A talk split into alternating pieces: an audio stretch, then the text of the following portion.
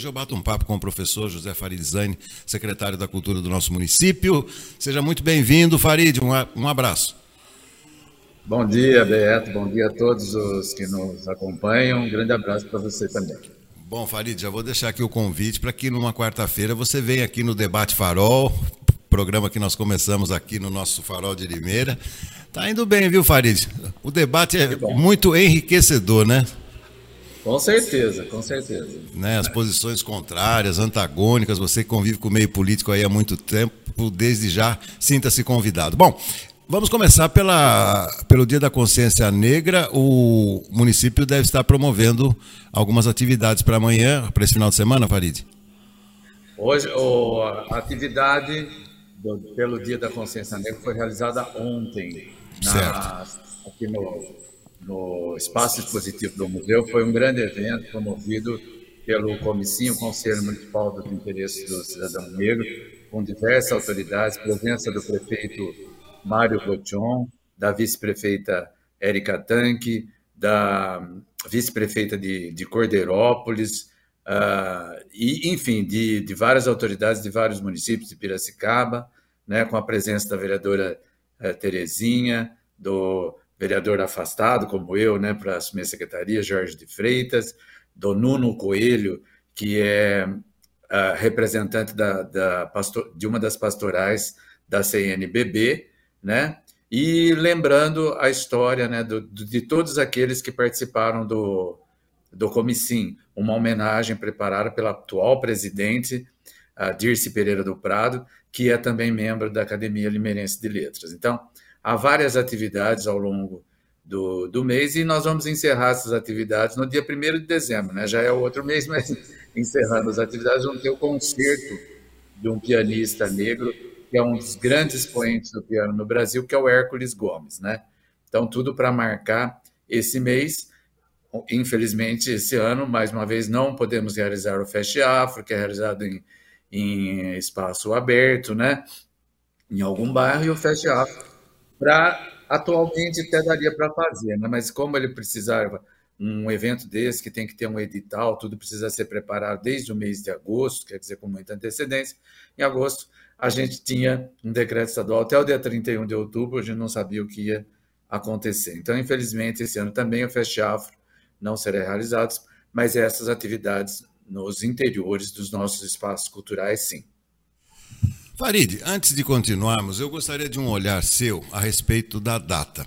É, nós nos lembramos, é, quando da aprovação desse feriado, Dia da Consciência Negra, é claro que desde então, o, o olhar que se joga em torno do dia 20 de novembro é em torno realmente da conscientização das pessoas em torno da questão dos negros, principalmente envolvendo questões de racismo. É, como por dever de ofício, eu tenho que frequentar várias áreas do jornalismo, entre elas o esporte. Eu percebo que no esporte isso ainda é muito frequente. Né? Questões racistas envolvem muito. Tivemos xingamentos aí recentemente num jogo, é, no jogo do Corinthians, numa Copa Internacional. É, agora, é, o que talvez fosse de se esperar, eu não vejo essas manifestações com muita frequência na sua área, na área de cultura, Farid. Isso, isso é correto? É, talvez porque a área de, de, cultura abraça sempre muito mais essas, essas questões, né? A área da cultura, ela é inteiramente aberta à diversidade, né? Então, os artistas, os artistas negros, homossexuais, uh, representantes de, de minorias, são, são muito acolhidos pela área da cultura. E é a área que, inclusive, produz mais coisas, mais, mais projetos né, que defendem a igualdade e condenam o, o racismo, né? Então, talvez seja por isso que parece menos. Mesmo assim, quantos depoimentos nós temos de artistas, né, e que falam da, de, de, como enfrentam preconceitos e como enfrentaram, tanto no começo de suas carreiras, como ao longo delas, dentro dos espaços em que são contratados. Há também uma reclamação muito grande sobre quanto né, os artistas principalmente artistas negros, né, não tem muito espaço para os seus uh, para, para personagens de grande importância, de grande, de grande relevância, os protagonistas. Então, há uma reclamação também muito grande nessa, nessa área, né, uma reivindicação. mas eu vejo que os nossos artistas, produtores culturais negros têm tido mais espaço, têm tido mais representatividade, né? E acho que é isso muito bom. A gente é de grande relevância e isso tem que continuar. Só para a gente fechar, isso está me lembrando o seguinte, né? É, a colonização europeia, principalmente aqui no Brasil, é muito forte, os imigrantes e tal. É, quando a gente fala alguma coisa de França, de Portugal, de Itália, enfim, é, isso aí faz com que as pessoas tenham uma certa curiosidade em torno dessas tradições culturais e talvez com as origens das matrizes africanas é, seja meio instintivo. Não, isso não interessa muito agora, vamos ver o que os europeus fizeram primeiro essa pode ser uma explicação, Farid? Ah, eu acho que sobre a, a formação da, da, cultura do povo brasileiro, por exemplo, eu acho que a gente tem né, uma, uma, grande dívida até com uh, os descendentes afro, os afrodescendentes, né? Então a nossa formação, a formação do povo brasileiro é um pouco diferente. Nós tivemos toda essa miscigenação, essa essa influência grande da, da imigração europeia, né? Mas a formação da nossa cultura, a formação do nosso povo, né, tem uma grande dívida, eu acho, com a, a cultura afro-brasileira, né, com a nossa origem né, afro-brasileira. Eu acho que é como que a gente tivesse essa dívida no conceito de colocar assim num patamar acima o nosso olhar sobre essa contribuição, algo que infelizmente ainda não acontece em sua plenitude. Bom, vamos lá, Farid, o que nós temos aí para esse final de semana? Quais são suas dicas e sugestões, meu amigo? Olha, tem pessoas têm muita coisa para ver. Na área da cultura, por exemplo, os projetos do Mundo Solidário, que é um projeto da Secretaria de Cultura de Limeira, né? e também aqueles que vêm patrocinados pelos recursos da Lei Aldir Blanc. As pessoas podem ver isso online e toda essa programação pode ser encontrada no, no, nas redes sociais da Prefeitura e no Facebook da Secretaria da Cultura, que é o Viva Cultura Limeira, com todos os horários, né, indicação das redes sociais, onde esses eventos podem ser acompanhados pelo público. Amanhã nós temos no, no Teatro Vitória um show muito especial ah, com uma, das, uma, uma cantora maravilhosa nossa aqui, que é a Vitória, né? A Vitória, filha do nosso querido amigo Edson, da dupla Edson e Hudson. A Vitória fazia uma dupla com o, o seu irmão, né? O Vitor, eu, inclusive, escrevi e dirigi o primeiro musical do, de Vitor e Vitória. Chamava-se Vitor e Vitória no Lindo Caminho, que estreou, inclusive, aqui no Teatro Vitória. Depois nós seguimos com esse musical por, por várias cidades, né? E agora a Vitória, já uma moça, né? Quando, eles, quando eu fiz o show com eles, eram pequenininhos. Agora a Vitória é uma moça, uma cantora maravilhosa, tem uma grande voz. E a, e a Vitória, que conheceu e conviveu com Marília Mendonça, né, sentiu uma necessidade de fazer alguma coisa é, em relação à memória de, de Marília. Então, amanhã, no, no, Teatro Vitória, às 20 horas, a Vitória faz um show, Vitória canta Marília, né, para homenagear essa, essa grande cantora, essa perda, né, essa tragédia que, que nos tirou esse grande nome da atual música brasileira. É um evento com entrada franca, é, só levar um quilo de alimento que será destinado ao banco de alimentos do, do município. Né? Então, as pessoas estão bem interessadas nesse, nesse show especial da Vitória, aí nesse, nesse dia 20, no Teatro Vitória. No Teatro Vitória, é, repetindo, a partir de que horas, Farid? 20 horas. 20 né? horas, né? É, apresent... podem ser retirados, né?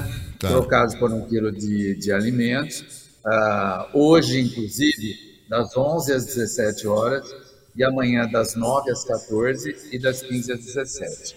É, basta ir na bilheteria do teatro um quilo de alimentos que será destinado ao banco de alimentos. E o acesso, o acesso mediante a comprovação do ciclo vacinal, Farid? Sim, nós seguimos o decreto estadual, né? mas, além disso, todas as a, os cuidados necessários, né, indicados pela, pelas áreas da, da, epidemiológicas aí do controle de epidemiologia, a, então a medição de temperatura, álcool em gel, né, e, e a sugestão do distanciamento máximo possível, né, e a comprovação do ciclo vacinal. Perfeito, perfeito. Bom, vamos às telinhas e às telonas, Farid. Quais são as sugestões? Nas telonas, bastante coisa aqui estreando na, na cidade, né? Estreia o, o, Ghostbusters, né? Ghostbusters Mais Além, um filme bastante popular, uma série, uh, uma cinesérie, né? De bastante sucesso e que vem com um novo filme aí da franquia, o Ghostbusters Mais Além. Eu acho que vai ser um, um filme bastante procurado. Também estreia na cidade um filme bastante interessante que é o Chernobyl, o filme Os Segredos do Desastre, né? A visão russa agora sobre o desastre de Chernobyl, essa grande tragédia que aconteceu no mundo também nos anos 1980, né? Mas eu não acredito que não tenha muito a acrescentar não sobre a espetacular série Chernobyl, que está disponível inclusive na HBO. Então, é uma das melhores séries que eu já vi na, na televisão, né, no streaming. O Chernobyl é espetacular, né, feito com uma extrema competência, com uma fidelidade incrível a, a esse enorme, né, e de, esse enorme desastre ecológico que aconteceu em Chernobyl. Então, mas as pessoas que viram que o, a, a, a série, né, a minissérie tem muitos fãs, né, quiserem conferir a visão russa sobre o acidente em Chernobyl, está na cidade também o filme Chernobyl, Os Segredos do Desastre. Já e também deu... estreou não, já me deu muita, não, já me deu muita curiosidade porque o, único, o filme russo que eu me lembro, assisti já, já faz um bom tempo, foi a visão soviética da invasão do exército russo na, no final da Segunda Guerra em Berlim. E foi uma produção soviética onde eles simplesmente acabaram com todos os nazistas. Foi um filme muito interessante que eu vi já faz algum tempo. Já me deixou curioso, viu, Farid? Então, coloque na lista aí. O cinema, o cinema russo é muito bom, né? O cinema russo tem produzido, inclusive, obras né, muito interessantes. Recentemente, o, o, filme Loveless, né, Sem Amor, um filme russo que concorreu ao Oscar de melhor filme internacional, também está disponível no, no streaming. Né? É um filme maravilhoso e merece ser visto também. Né? Até você tocou num assunto aí e acho importante, né? Até acrescentar na lista das pessoas aí o Loveless, também um filme russo maravilhoso. E outra estreia é o Noite Passada em Sorro, né? Esse é um filme que traz uma, uma atriz muito querida do público agora, que é a Anya Taylor-Joy. A Anya Taylor-Joy é a protagonista de O Gambito da Rainha, né? Que está na Netflix, ganhou uma penca de prêmios aí, todos merecidos. Então, ah, para ver no cinema agora essa, essa grande estrela, essa nova estrela aí, ela é uma graça, super talentosa, a Anya Taylor-Joy, junto com a Thomasin Mackenzie, estão estrelando Noite Passada em Soho. É a história de uma, uma menina que tem um, um ela é fã de um cantor e ela voltar para a década de 60, né, em Londres, e se encontrar com esse seu ídolo, né? Mas o filme é um thriller, uh, psicológico, então a gente já sabe que esse retorno aí não vai ser lá essas coisas assim, vai, vai dar um pouco de trabalho para ela, né? Então é Bacana. Muita coisa, então, muita coisa boa, né? Isso é que importa. Tá bom, professor, muito, muito obrigado mais uma vez pela gentil contribuição aqui no nosso programa. Um excelente final de semana e até semana que vem. Ok, um abraço, Beto. Bom fim de semana para todos. Para você, para Fabiana, que hoje não está aqui com a gente, né, e para todos que acompanham o Farol. Valeu, obrigado mais uma vez.